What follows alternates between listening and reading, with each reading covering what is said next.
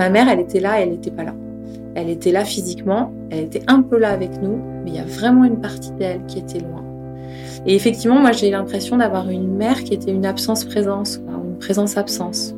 Et ça, c'est quelque chose que j'ai très peur de reproduire. Parce que je sens que des fois, je suis comme ça.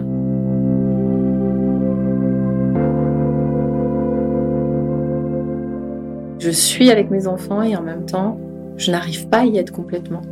J'ai énormément de mal à m'ancrer. Je, pars dans ma tête. Euh, je, je m'évade comme ma mère faisait beaucoup, je crois.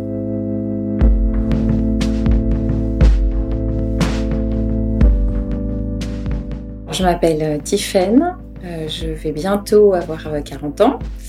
J'ai deux enfants, une grande fille de 10 ans et demi et un petit garçon de 5 ans.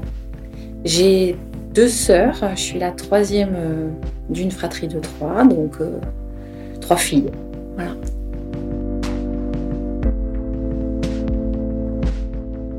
Tiffaine est une petite sœur de cœur pour moi depuis de nombreuses années. D'abord très unie à sa grande sœur, elle et moi nous sommes très vite adoptés. Je la connais depuis qu'elle a 14 ans alors je l'ai naturellement toujours perçue comme plus petite que nous, les grandes. Mais en devenant mère ensemble et à quelques jours d'écart, j'ai compris combien Tiffen avait tout d'une grande. Et notre entretien ensemble n'en a été que la confirmation. Elle a affronté ses peurs, elle a eu le courage de me raconter toute son histoire, pour j'espère s'en libérer encore un peu plus.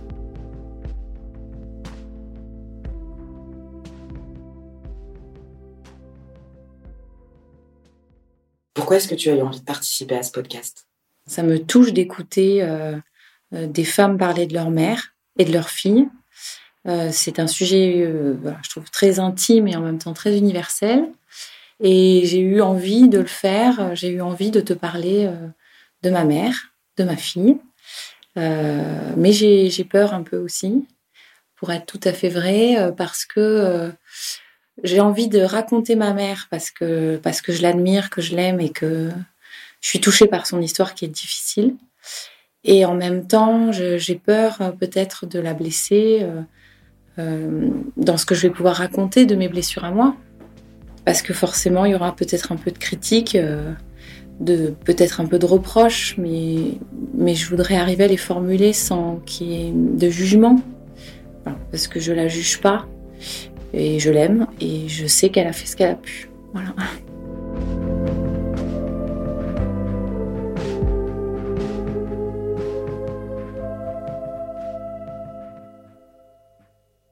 Quand je pense à ma mère, je pense à une petite fille en fait. Donc, euh, je crois que je l'ai toujours vue comme une petite fille, même petite fille moi-même. Et euh, ma maman, c'est une petite fille qui n'a pas été euh, aimée, ou pas assez, ou peu si elle a été aimée par sa grand-mère paternelle, qui lui a offert beaucoup d'amour, et, je pense que si elle a pu nous en donner à nous, ses filles, c'est parce qu'elle en a reçu de sa grand-mère paternelle, Emma. mais sa propre mère, donc ma grand-mère, bah, est tombée enceinte de ma mère, elle avait 17 ans. Je pense que c'est l'époque aussi de pas de contraception. première relation amoureuse, sans doute, on pouvait tomber enceinte. Donc mes grands-parents avaient 17 ans. Et euh, ma grand-mère est tombée enceinte de ma mère, alors même qu'elle était issue, quand même, faut peut-être le préciser. Euh, c'est pas anodin, d'une fratrie de neuf filles, enfin elles étaient neuf en tout, donc elle avait huit sœurs. Et la mère de ma mère avait donc euh, été la troisième et s'était énormément occupée de ses sœurs. Et en plus, je crois qu'il y a une histoire qu'elle était enceinte, ma grand-mère, de ma mère, en même temps que sa mère était enceinte d'une de ses sœurs. Donc, si j'essaie d'être claire, ma mère, elle a une tante de son âge. Euh, et donc, je pense, enfin, je me représente, je me raconte, même si j'en ai jamais vraiment parlé avec ma grand-mère, que ma grand-mère a beaucoup élevé ses petites sœurs euh, et s'est retrouvée à faire. Peut-être qu'elle n'a pas eu d'enfance, quoi. Elle n'a pas eu de liberté, elle n'a pas eu de. Donc, je l'imagine à 17 ans, tombe enceinte, ça devait vraiment pas être du tout son souhait. et elle devait avoir envie d'émancipation, de. Je sais pas, de faire autre chose, quoi, que s'occuper encore de, de bébés, d'enfants. Et du coup, elle a fait un déni de grossesse. En fait, sur les photos qu'on a de ma grand-mère enceinte de ma mère, et si on calcule par rapport au mois, elle, est censée être enceinte de 7-8 mois, elle a le ventre plat. Ce bébé est invisible. Ma mère bébé, elle est invisible dans le ventre de ma grand-mère. Et, je pense que dans le transgénérationnel, quand même, ça doit expliquer le surinvestissement que j'ai eu de mes deux grossesses, où moi, euh, j'ai été dans tout l'inverse et dans du trop, sans doute, euh, mes bébés fœtus, parce que c'est des fœtus, quoi. Je les ai euh, tellement aimés, tellement câlinés, tellement je leur ai parlé très tôt, très. Voilà. J'ai l'impression que mes bébés, ils sont nés avant de naître, quoi. Ils sont nés dans mon ventre. Et euh, donc ma, ma, mère, voilà, le début de la vie de ma mère, c'est ça. C'est un, ventre qui ne s'arrondit pas, une mère qui ne veut pas d'elle, qui est trop jeune. Euh, et du coup, elle a été très vite confiée, abandonnée ou confiée, ou les deux, à sa grand-mère maternelle et sa grand-mère paternelle. L'une et l'autre se sont occupées d'elle. Et le problème, c'est qu'il n'y a pas eu que ça. Elle a été aussi laissée petite fille euh, à 6 ans chez des personnes euh, qui l'ont gardée avec son frère, mon oncle, qui était plus petit, qui avait 3 ans. Pour moi, ils ont été euh, un peu abandonnés là aussi. Euh, ma mère et mon oncle à des gens de toute évidence malveillants, un couple qui leur a fait du mal. Et, et, quand mes grands-parents sont venus les rechercher, visiblement ils s'en sont rendus compte puisqu'il y a une histoire que mon grand-père aurait cassé la figure de, du, monsieur qui les gardait et a repris ses enfants. Donc ma mère a été euh, maltraitée, violentée, euh, et elle a dû se construire, et mon oncle aussi, avec euh, cette terrible histoire que je porte en moi, et sans doute mes sœurs aussi, et qui me fait beaucoup de peine quand j'y pense, parce que ma mère est une petite fille blessée qui a été maltraitée. Donc je suis triste pour elle, vraiment.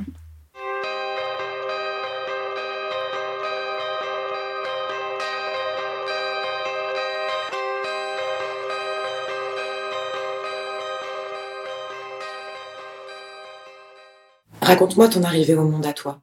Donc moi, je suis la troisième, quoi. Donc euh, il y avait déjà deux enfants. Euh, le couple de mes parents n'allait pas bien. Mon père euh, était au sommet, vraiment à 30 ans de sa carrière professionnelle. Il était dans une carrière brillante et très ambitieux. Donc il a, je pense qu'il avait absolument pas le temps de, il avait pas beaucoup de temps à accorder, je pense, à, à sa famille. Donc ma mère, je l'imagine très seule avec mes deux sœurs. Et donc je me raconte une maman qui, euh, tombe enceinte donc une troisième fois. Euh, elle m'a raconté qu'elle avait dit à mon père et qu'il ne l'avait pas cru. Enfin, qu'il aurait répondu euh, Tu bluffes, quoi. Je te crois pas, tu bluffes, ce qui est déjà un peu curieux dans un couple. J'ai pas l'impression d'être un bébé du couple. Ma mère m'a toujours dit Toi, t'es mon bébé à moi. Voilà, comme si j'étais un bout d'elle. Et mon père, je crois que son seul espoir, c'est que je sois enfin un garçon, puisqu'il avait eu deux filles, il rêvait d'avoir un garçon et puisqu'il m'avait dit qu'il voulait m'appeler Charles. Euh, voilà, moi, je, crois que vraiment, il voulait un garçon. La première fois, il était déçu. La deuxième fois, il était déçu. Alors, la troisième fois, j'ai l'impression qu'il était vraiment, euh, troisième fois, très déçu.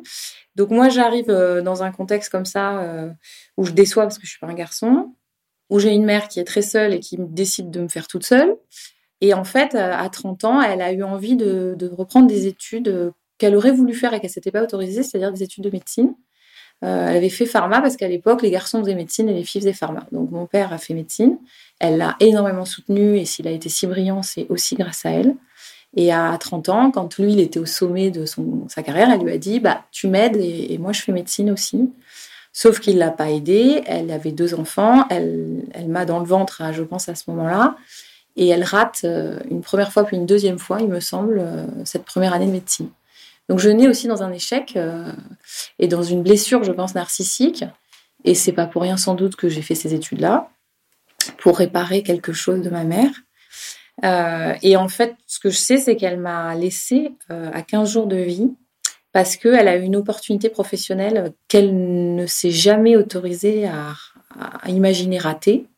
on lui a proposé un poste qui était pour elle hyper intéressant et, une reconnaissance énorme. Quoi, de. Et du coup, euh, à 15 jours, elle m'a laissé.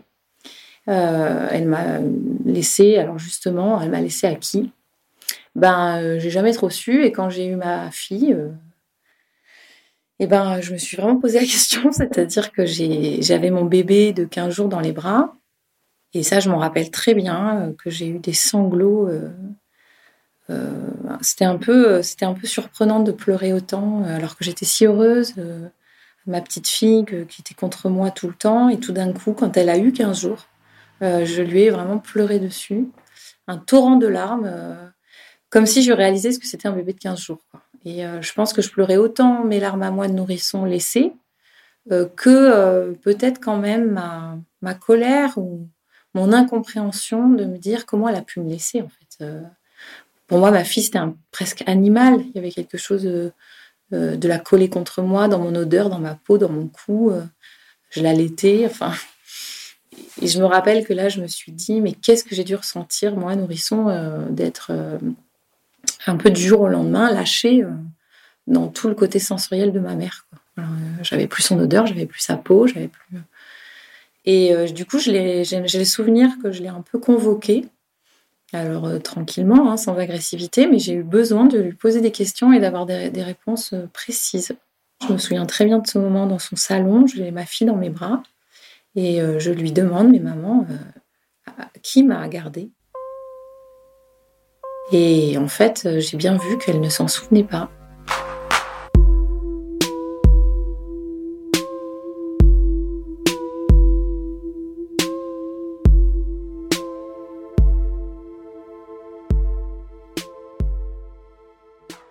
J'ai compris qu'elle m'avait confié à, des personnes malveillantes. Je me souviens, en tout cas, clairement d'une femme de ménage, hein, puisque c'était pas donc des nounous, euh, qui m'a gardé au moins de mes un an à mes six ans avec mes sœurs. Hein, mes sœurs aussi l'ont subi. Je me rappelle de son prénom, je me rappelle de son visage, je me rappelle. Euh, et elle, c'est revenu quand j'ai eu mes enfants. J'ai la mémoire qui est revenue. En fait, j'ai été malmenée, j'ai été maltraitée par cette femme. Et j'ai pu dire à ma mère, à la naissance de mon deuxième enfant, euh, mais comment t'as pu me laisser à cette dame en fait euh? Donc c'était une femme qui était extrêmement abîmée, qui était physiquement très laide par exemple, c'est bête, mais qui était euh, très très carencée sur le plan socio-économique et sur le plan affectif. Enfin c'était vraiment... Enfin, comment ils ont pu laisser leur enfant à une dame comme ça? Elle respirait le, quelque part la, malveillance et la maltraitance. et quand j'ai dit à ma mère, mais moi je vais réarriver, donc elle s'appelait Janine, je vais réarriver Janine aujourd'hui, euh, jamais j'aurais l'idée de lui confier mes enfants, même une heure en fait. elle me ferait flipper, elle, était effrayante. Euh, et, ma mère m'a dit, mais pour moi, comme vous c'était à la maison, comme elle vous gardait à la maison, il pouvait rien vous arriver. Parce que moi, les gens qui m'ont fait du mal, c'était pas chez moi. Donc euh, elle était vraiment sincère de penser que parce que c'était dans la maison, on était protégé. Sauf que si on est dans la maison et qu'il n'y a personne et qu'il n'y a que cette femme malveillante avec nous, euh, c'est absurde de penser qu'on est protégé. Les murs ne nous protègent en rien. C'est quand même une femme qui, avec des enfants euh, vulnérables, dont un bébé qui ne sait pas parler et qui, voilà, c'est des soins d'une intimité. Enfin, moi, je me suis occupée de mes bébés en, en pleurant parce que je me suis souvenue que j'avais été livrée à, la malveillance d'une personne euh, euh, sans pouvoir euh, me défendre. J'ai été offerte inconsciemment, parce que c'était pas du tout leur but, à une femme qui était malveillante et maltraitante, et ils ont rien vu. En fait, ma mère, il y avait un côté on-off, quoi, où elle était là et elle était en surprotection. On était collés. Soit elle n'était pas là, et pour moi, c'est comme si elle, m'oubliait un peu. Elle disparaissait, elle, elle me tenait plus dans sa tête peut-être. Comment on peut partir euh, bosser en laissant ses enfants et donc son bébé euh, à une personne qui renvoie autant de, malveillance? Moi, je pense qu'elle se débranchait. C'est pas possible. Mais ma mère, euh, peut-être qu'elle a répété, c'est moi, je trouve de ne pas nous avoir protégés n'a pas pu nous protéger. Elle-même n'a jamais été protégée. Donc, euh, comment on fait voilà, pour pas reproduire, pour pas répéter, alors que même quand on travaille sur soi, moi je vois bien que malgré tout le travail que j'ai fait et que je fais sur moi, je répète des choses. Donc, euh, c'est trop puissant en fait cette histoire de répétition.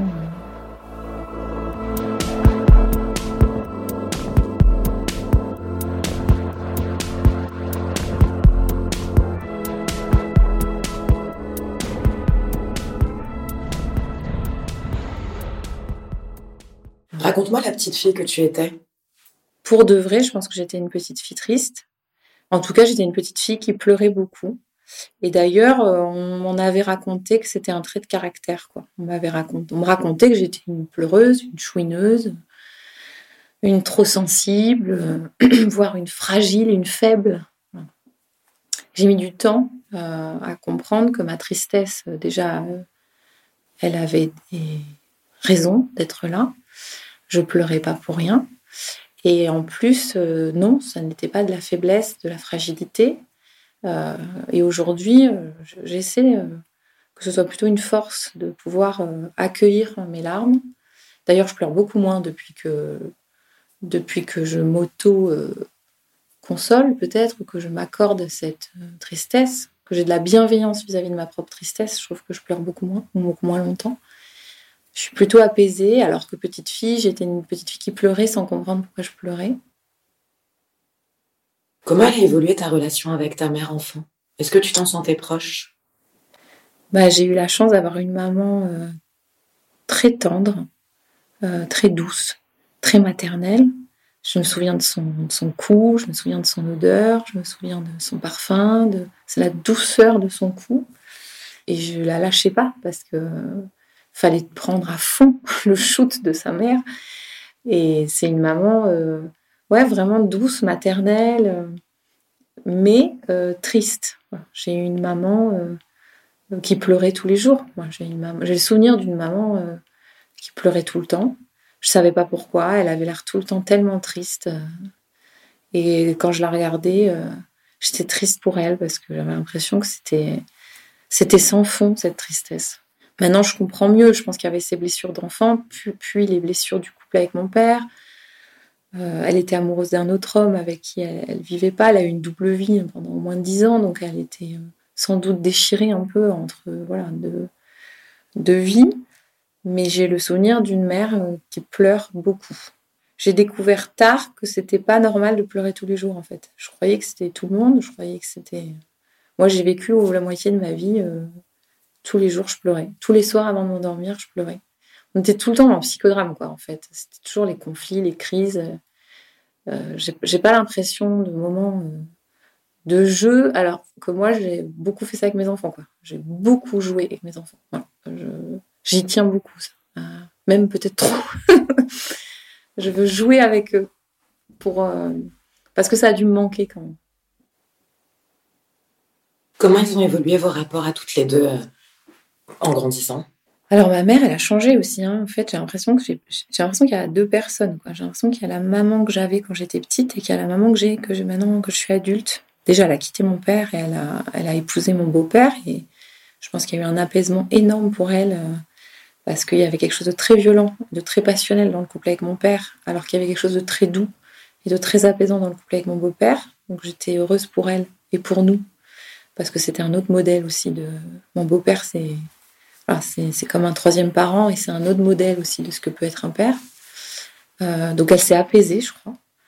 Après avoir fait une énorme dépression, hein, quand j'ai eu 18 ans, ma mère elle a fait une énorme dépression. Euh, je l'ai retrouvée euh, dans mon lit d'ado avec mes peluches à pleurer parce que tout est remonté, je crois, pour elle. Elle a compris ce qui lui était arrivé enfant. Donc elle a fait une énorme dépression. Donc là, j'ai vraiment eu peur pour elle. Été arrêtée longtemps. Et puis, euh, depuis que je suis adulte, c'est plutôt une maman euh, euh, qui, presque, elle est un peu à l'inverse, presque un l'autre extrême. C'est-à-dire une maman qui me paraît beaucoup plus solide, beaucoup plus. je la vois plus pleurer du tout. presque même une petite amnésie de ses blessures, comme si elle avait trouvé le moyen de alors de mieux vivre avec, sans doute, mais aussi un peu de les avoir un peu mis dans un placard, je sais pas, comme si elle avait plus trop accès en fait à tout ça. Euh, donc elle, a plus de force et plus de tranquillité, mais peut-être un peu de, parfois de dureté aussi. Euh. Des fois, je trouve qu'elle, euh, elle se souvient plus que ce que c'est d'être triste en fait. Des fois, elle supporte mal quand on est triste, mais parce que sans doute ça l'angoisse quand on est triste, nous, ces filles, par exemple. Euh, et du coup, elle est en mode coaching, quoi. Elle est en mode, euh, allez, euh, tu vas faire ça, ça va aller mieux, faut, faut te prendre en main, quoi. alors, elle veut nous aider, hein, elle veut nous soulager, elle voudrait nous enlever, je pense, la tristesse et, et elle voudrait nous bouger, quoi, nous, remuer, nous. Et des fois, j'ai envie de lui dire, mais tu te souviens pas qu'en fait, quand on est triste, on a juste besoin d'être consolé, on a juste besoin de, on a juste besoin que quelqu'un supporte qu'on est triste. En fait, c'est ça qui fait du bien. C'est pas quelqu'un qui essaie de résoudre, qui essaie de, ça marche pas, ça. Le, coaching, ça, c'est pas vrai. Euh, et je pense que moi, c'est vrai quand je suis triste, c'est pas du tout elle que je vais euh, aller voir ou appeler ou je l'évite plutôt parce que j'ai l'impression que ma tristesse euh, l'agace ou l'angoisse, que ça l'obligerait à se pencher peut-être ou à se souvenir de la sienne. Et du coup, euh, je vais aller vers d'autres gens ou je vais être surtout euh, avec aussi mes thérapeutes. Je pense que j'ai eu des psys qui m'ont beaucoup aidé, qui ont été un peu des mamans de substitution, hein, qui ont créé de la réparation en fait, là où ma mère pouvait pas y être parce que c'était justement, elle était trop concernée. J'ai trouvé des mamans psy qui m'ont beaucoup euh, accompagnée, euh, qui ont supporté ma tristesse, qui l'ont accueillie et qui m'ont aidé à mettre du sens. Maintenant, c'est vrai que je sais pas comment dire, je, la vois peut-être plus telle qu'elle est. Je sais tout le bon et, peut-être tout ce qui est peut-être plus difficile entre nous, je, je, le tiens à distance justement pour la protéger, pour me protéger. Et euh, je sais là où je peux compter sur elle et là où il faut que j'aille voir ailleurs, il euh, faut que j'aille chercher vers d'autres personnes. Je ne peux pas répondre à tout, hein, comme toute mère.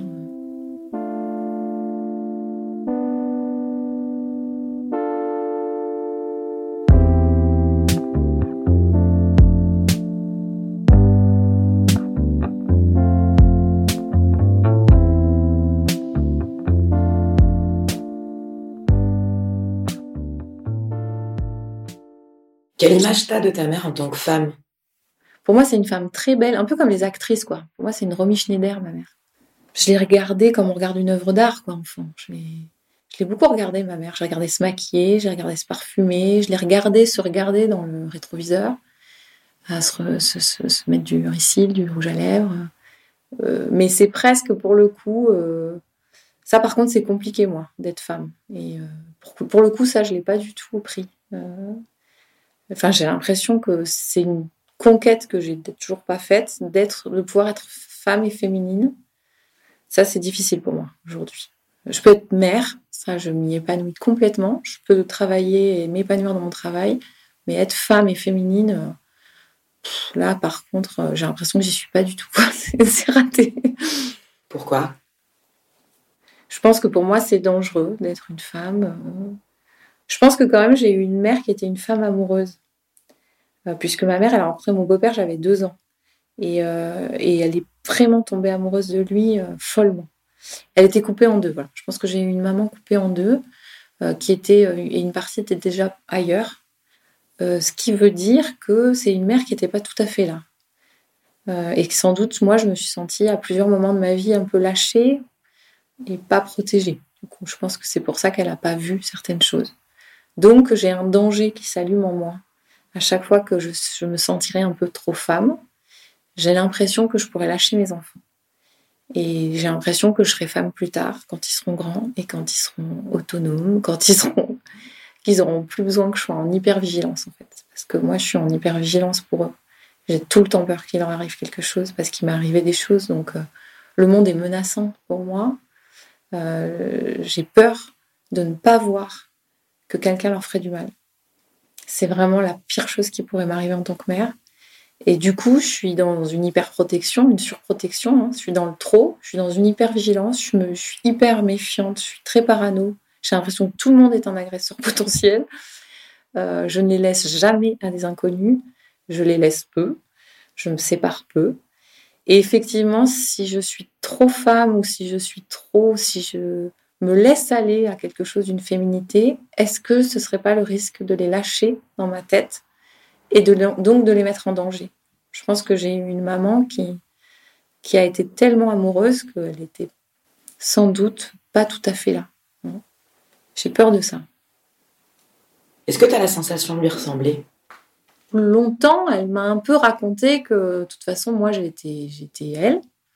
Euh, mon père nourrissait ça aussi, hein, en me disant de toute façon, t'es 100% ta mère. Il me disait tout le temps ça.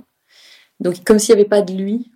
Et elle, euh, longtemps même, euh, adulte, elle m'a surprotégée et c'est ce que je, vraiment, c'est ce que j'espère ne pas faire avec mes enfants, Du coup, elle m'a fait croire que j'étais pas capable d'un certain nombre de choses sans elle. Et elle m'a raconté, elle était dans une surprotection qui me donnait l'impression d'être déficiente intellectuellement, quoi. J'ai l'impression d'être un peu demeurée, quoi. Elle me disait, euh, mais c'est vrai, elle me disait, euh, quand j'ai eu mon permis, je sais pas, effectivement, les premières fois quand on a son permis, on est un peu angoissé de tout. On est angoissé d'un créneau, on est angoissé d'être garé dans un parking. Mais c'est normal, en fait, c'est pas grave. Et elle, au lieu de me dire, bah, tu vas y arriver, c'est normal que ça t'angoisse un peu, elle me disait, tu vas pas y arriver. Ça va être, ça va être catastrophique, quoi. Tu vas, tu, vas, il va t'arriver une catastrophe, quoi. On peut pas, elle disait ça, on peut pas la laisser, on peut pas la laisser toute seule, faut l'accompagner. Et heureusement, mon beau-père me soutenait un peu en disant, mais si, en fait, elle va y arriver comme tout le monde, quoi. Mais ça, elle s'en est pas rendue compte, ma mère. Hein. Vraiment, euh, je, je reproche pas parce que je, Mais il a fallu que je me batte quand même pour lui dire, mais enfin, je suis pas plus bête qu'une autre, je vais y arriver. Et euh... mais comme si la confiance, il fallait que je la trouve en moi-même, en fait, pas en elle. Et du coup, euh, de cette surprotection, elle s'est pas rendue compte, mais elle m'a, elle m'a plus plombée que portée. Et il a vraiment fallu, et même aujourd'hui, elle peut dire des trucs comme ça, hein, sans s'en rendre compte que je sais pas faire, que ça, je suis nulle, que ça. Mais euh, comme je suis plus solide, euh, même les trucs où elle a pas tort, parce qu'il y a des trucs où bah, il y a des trucs que je sais bien faire, il y a des trucs que je sais pas très bien faire, mais en fait c'est pas grave les trucs que je sais pas très bien faire. Et donc même quand elle est cassante et blessante sans forcément s'en rendre compte, mais elle peut comme ça avoir des phrases dures. Moi, je peux lui répondre, bah ouais, ça, je suis, euh, je suis pas très bonne pour ça, moins bonne que toi. Par contre, il y a d'autres choses que je sais faire. Et donc, c'est pas grave en fait. Je me sens moins fragile sur ça.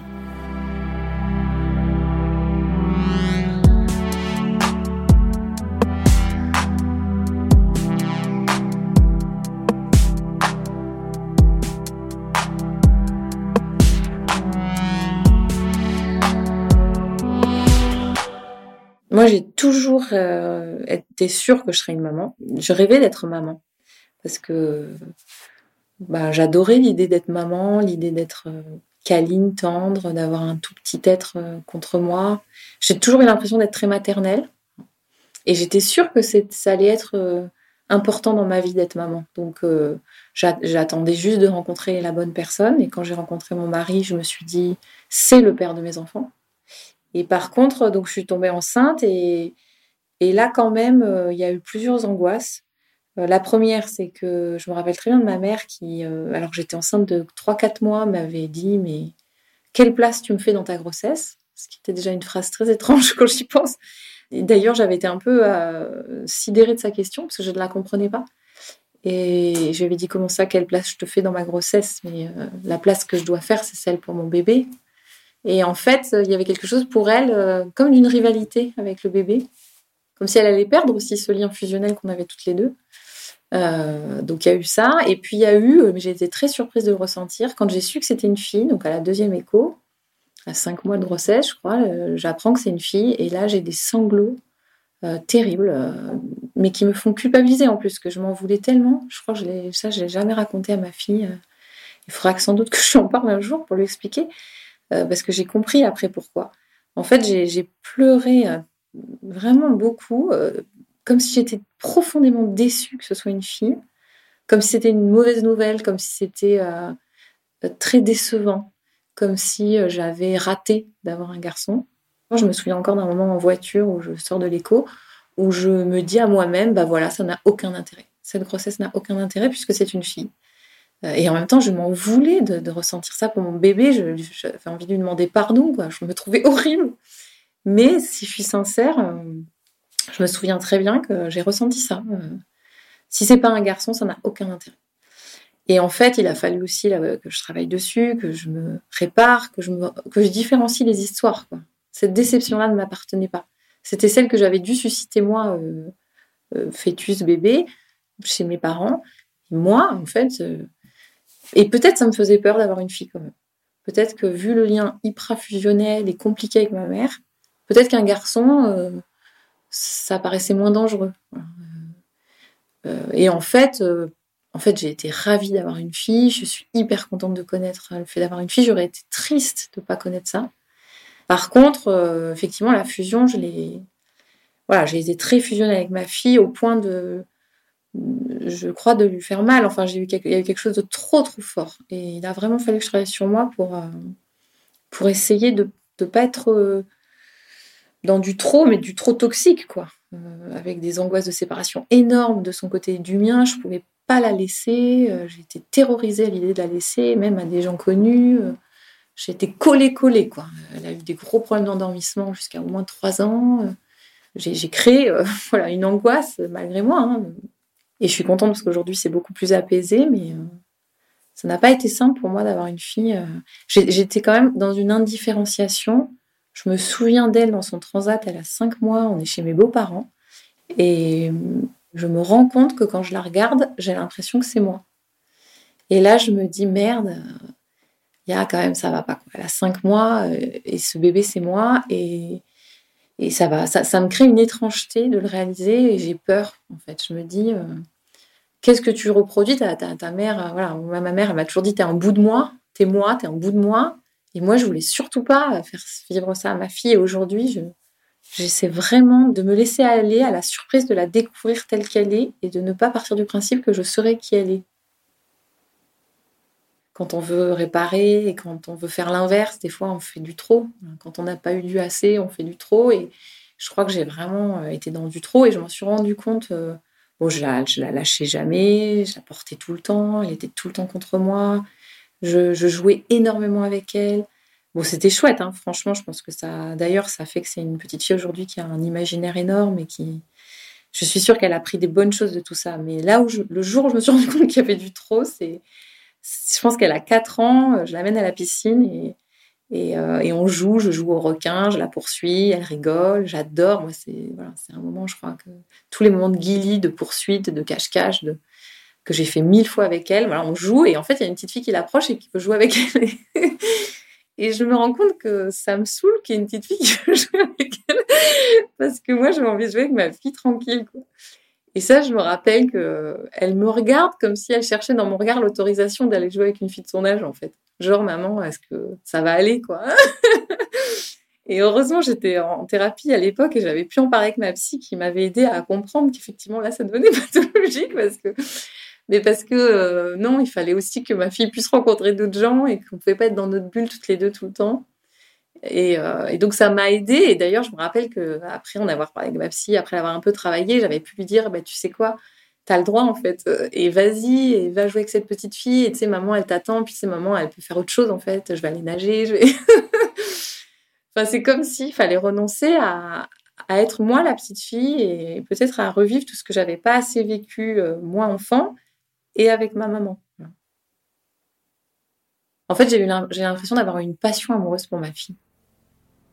Et heureusement, le travail sur moi, le fait que j'aille consulter avec elle, ça nous a aidés. Le fait d'avoir un deuxième enfant aussi, qui a créé du fait du tiers aussi, parce que je ne pouvais plus être toute à elle. Ça nous a vachement aidé en fait, et je crois que ça l'a soulagé d'avoir un petit frère parce que c'était hyper lourd de, de réparer sa mère elle toute seule. Aujourd'hui, ils sont deux, donc euh, ça se répartit mieux.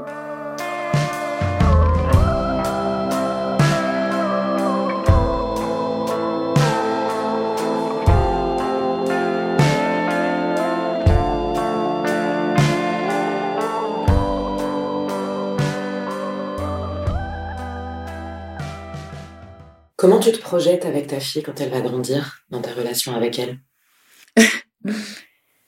Ah bah ça c'est un peu dur hein, euh, parce que bon là elle a 10 ans et demi donc déjà la préadolescence pointe le bout de son nez. Euh, une espèce de petite euh, voilà une petite façon d'être qui, qui, change. Déjà elle veut moins mes câlins elle a moins besoin de moi. Elle a beaucoup de moments où elle a envie d'être un peu dans sa chambre tranquille dans ses lectures dans ses dans son monde et je trouve ça chouette parce que on a beaucoup moins de problèmes de séparation. Hein. Elle a plus d'angoisse d'aller dormir ailleurs et j'en n'en ai plus non plus qu'elle aille dormir ailleurs. On a progressé. Euh, et puis quand même, moi, je me sens plus apaisée sur la question d'être moins collée à elle et je suis heureuse de découvrir ce qui elle est en fait. Je suis curieuse même de voir euh, quelle femme elle va devenir. Je, suis intéressée par euh, par son être, euh, en dehors de moi, de son père. Évidemment, elle s'inspire de nous, elle, a ses racines hein, dans ses parents, mais elle devient ce qu'elle devient, euh, ça ne nous appartient pas. Et elle, j'aurais vraiment envie qu'elle se sente forte, qu'elle ait confiance en elle, qu'elle se laisse pas faire, qu'elle se, se croit pas fragile. Je veux vraiment pas lui raconter qu'elle est fragile parce que moi, on me l'a trop dit que j'étais fragile. Et j'y ai cru. Et c'est récent que je n'y crois plus. Ou que je pense que mes fragilités sont mes forces. Euh, euh, par contre, euh, bah, l'imaginer grandir et partir, ça c'est dur pour moi. C'est-à-dire que je vois les années qui passent à une allure folle, j'ai l'impression même que ça s'accélère. Là, on va le collège l'année prochaine, rien que ça, c'est une étape qui me fait peur. Et je me dis, un jour, elle, va s'éloigner. Enfin, voilà. Et ça, c'est vrai que j'ai l'impression que je lutte contre moi-même pour ne pas euh, la maintenir dans une forme d'emprise ou de dépendance ou de. Voilà, je, je sens qu'il va falloir que je travaille sur mon corps pour la, pour la laisser libre. Euh, et en même temps, je suis quand même plus tranquille parce que parce que moi, le fait d'investir de l'ailleurs, euh, j'ai aussi envie de faire autre chose. Quoi. Donc ça me fait du bien parce que j'ai envie de me construire aussi, complètement en dehors de mes enfants, et qu'ils soient fiers de la personne que je suis en dehors de leur mère. Enfin, donc, et je suis fière de me dire, bah, elle a plein de choses à accomplir sans moi. Elle a à se découvrir, elle a à faire son chemin. Je, serai là, mais j'espère que je ne serai pas trop là, pas trop près, pas trop invasive, intrusive. Comme ta mère l'a été parfois Oui. Et ma fille, j'espère qu'on va trouver toutes les deux comment je peux être là pour elle et qu'elle soit en vigilance de tout ce que je pourrais, euh, malgré moi, hein, euh, euh, venir la plomber ou, la, ou être dans du trop ou l'intruser. mais elle sait bien me le dire. Hein. et ça, je suis heureuse qu'elle puisse me le dire, c'est qu'elle me sent solide si elle peut me le dire. Mais j'essaie que ça soit pas trop lourd, justement. J'essaie.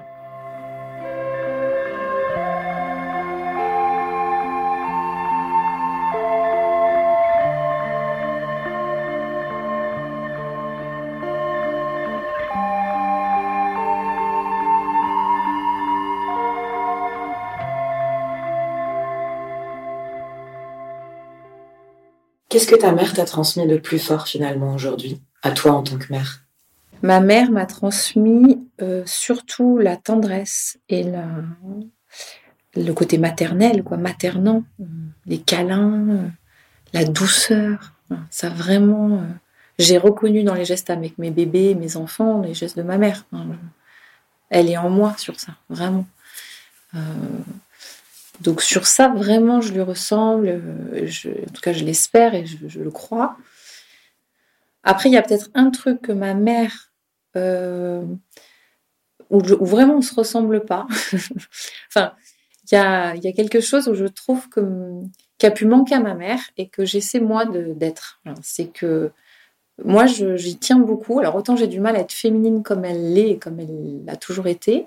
Sur ça, euh, vraiment, je n'arrive pas. Mais par contre, euh, j'y tiens beaucoup, c'est à être drôle. Je veux être une maman drôle, moi. Euh, j'ai l'impression que c'est tellement important de, de faire rire mes enfants, peut-être autant que de les câliner. Parce que je suis à la fois une maman un peu triste, parce que j'ai beaucoup de tristesse à l'intérieur de moi, j'ai beaucoup de pleurs, j'ai beaucoup de larmes, mais je veux aussi être drôle, donc je joue beaucoup avec eux, je fais beaucoup le clown. Euh, et j'adore les faire rire. Quoi. Quand je les fais rire, c'est ça m'émeut euh, parce que j'ai l'impression que c'est une preuve d'amour et que, en fait, je voudrais qu'ils se souviennent de moi comme une maman drôle. et ils ont du coup cet humour et je suis tellement fière de ça. Et alors, être drôle, mais pas que. Être drôle, surtout, être capable de se moquer de soi-même, en fait. Être capable d'avoir de l'autodérision.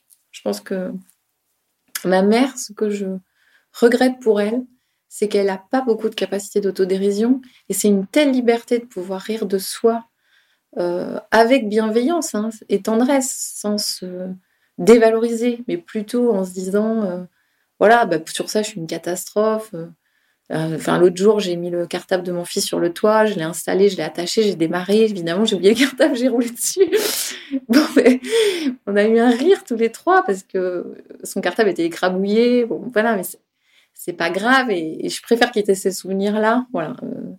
et, du coup il se moque beaucoup de moi il, me taquine mais euh, alors que je suis hyper susceptible donc c'est un peu contradictoire je suis à la fois hyper susceptible et en même temps je suis capable de me moquer de moi mais euh, ça ça dépend des moments je sais pas trop pourquoi Mais c'est vrai que ma mère n'a pas beaucoup de capacité de rire d'elle-même.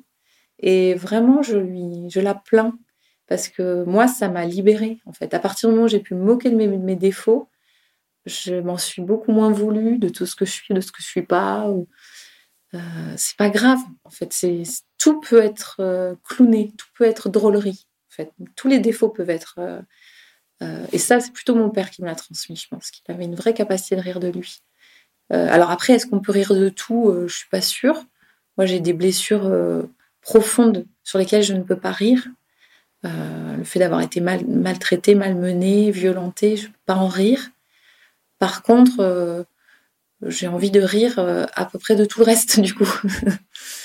Et ma mère, non, elle a quelque chose de, euh, on pourrait pas se moquer, euh, quelque chose de, je trouve, d'un peu trop sérieux. Elle se prendrait un peu trop au sérieux et il faudrait un peu trop être sérieux. Et, et ça, des fois, j'ai envie de lui dire, mais, mais détends-toi, rigole.